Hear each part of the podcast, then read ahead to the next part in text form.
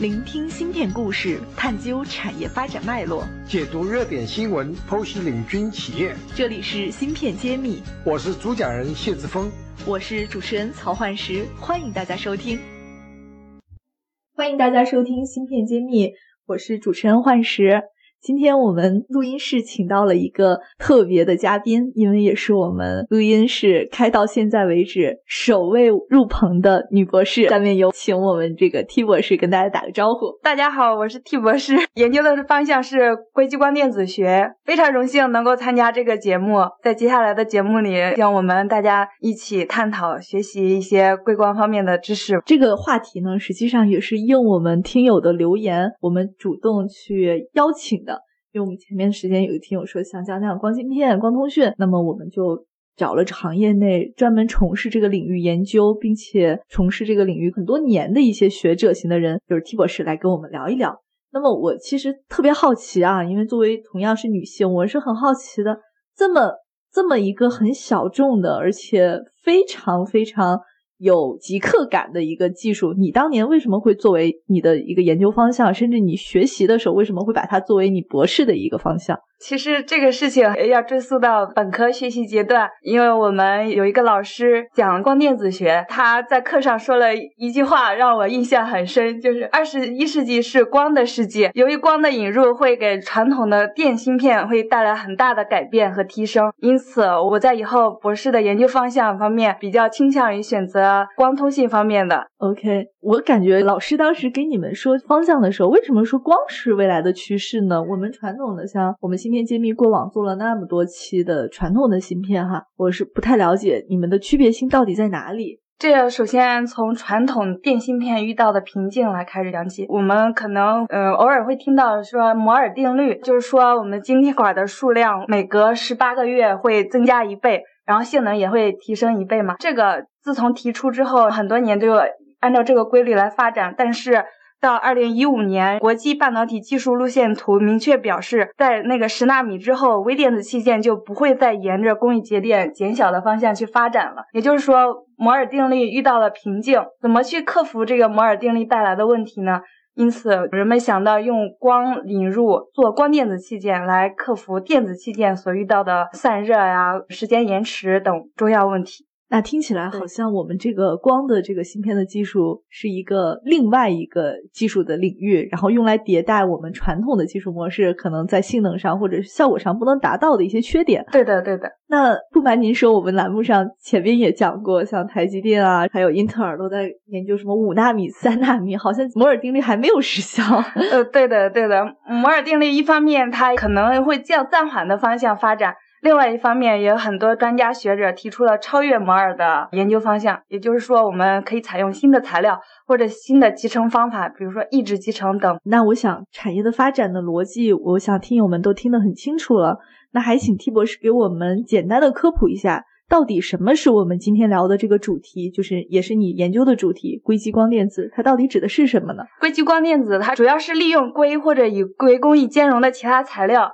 开发以光子或者电子为载体的其他的微米、纳米的信息功能器件呀，重要的一个优势就是它可以在硅衬底上做大规模的集成，然后来形成一个完整的、具有综合功能的芯片单元。这个具有完整的综合功能的芯片单元又是指什么呢？就比如说，我们可以将光的发射、调制以及一些处理，就是无源方面的处理，还有探测，都集成在一个芯片上。然后实现一个功能来解决我们现有的系统，因为比如说光通信系统来说，它的发射和接收单元要放在一个大盒子里，这样如果我们可以通过片上集成的方法，就可以大大减小这个系统的尺寸，然后同时也会降低系统的功耗等等。那这里其实我是比较有兴趣想了解一下，因为我们。您说我们自己也会关注一些股票市场嘛？在年后我会发现，五 G 这个概念特别的火爆。是的，是的。是很多研究论文就会说，或者是一些分析师就会在研究光模块。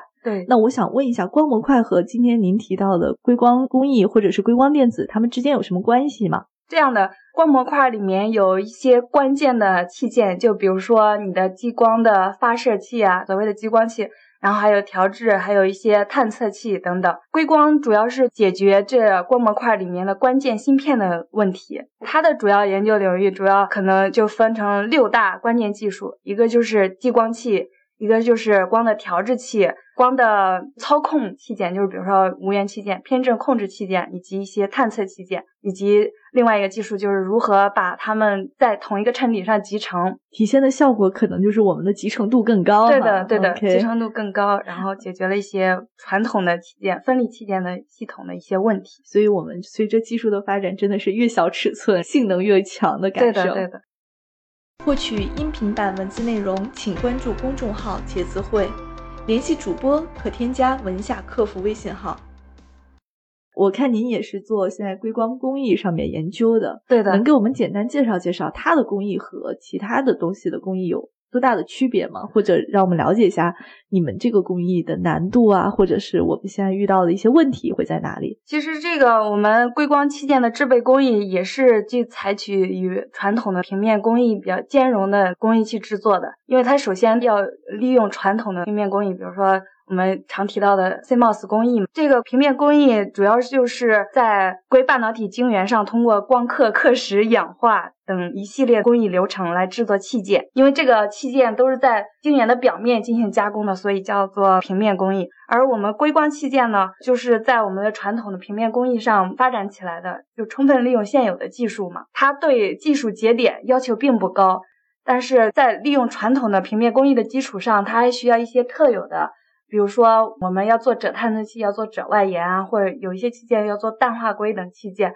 然后这个有稍微些许的不同，所以。要做硅光工艺的话，就是在现有的呃 CMOS 工艺的基础上，要稍微做一些改变，然后加工硅光器件。感觉好像是在我们传统的 CMOS 的工艺上又做了叠加。对的，那这那这个改变难度高吗？或者是说它的工艺复杂度怎么样呢？需要有经验，还需要有特殊的设备，就比如说紫外延，我们需要呃化学气象成型那些设备。什么叫做锗外延？好像听起来是化学元素啊。啊，对，这要从硅光的探测来说起，因为我们硅它的信带宽度的限制，它不能对实现我们通信波段，比如说幺五零纳米的光的探测，所以人们想到要在硅衬底上外延一层跟它同一组的元素锗，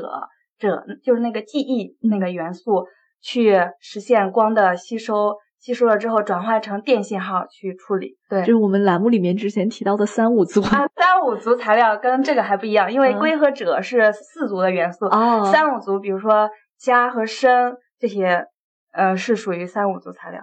那么回回到我们刚刚说的这个硅光工艺，这个过程中，像它的这种集成方法上会有很多种差异吗？对的，因为首先我们要做硅基的光子器件，就是这样，我们可以做片上集成，比如说把调制器、探测器可以集成在一起。但是如果要想着把我们的光电器件跟电芯片如果集成在同一个硅衬底上，这样有不同的集成方法，因为我们知道光子器件和电子器件它们的特征尺寸也都不一样，所以制备方法也会有很大的不同。集成方式主要分为混合集成还有单片集成。混合集成的概念就是我光子芯片和电子芯片分别加工，然后通过一定的方法把它集成，比如说用一些封装的方法把它集成在同一个衬底上。单片集成的概念就跟做光子器件一样，就是我们要在同一个衬底上通过每一步每一步的加工，要实现单片的集成，就是说光子和器件不能分开加工。然后这种就有较大的工艺难度，因为。我们电子器件要需要的那个工艺节点比较高，然后难度比较大。目前能够展示的单位还比较少。OK，那听起来好像又是一个我们国家要超看国外的一个领域。对的，对的。好，下一期我们来请 T 博士跟我们聊一聊硅光发展的现状，以及我们国产的进步的水平到底在什么阶段了。好的，谢谢大家。那我们下期再见。感谢大家收听《芯片揭秘》，更多精彩内容请关注公众号“茄子会”。我是谢志峰，我在《芯片揭秘》等着你。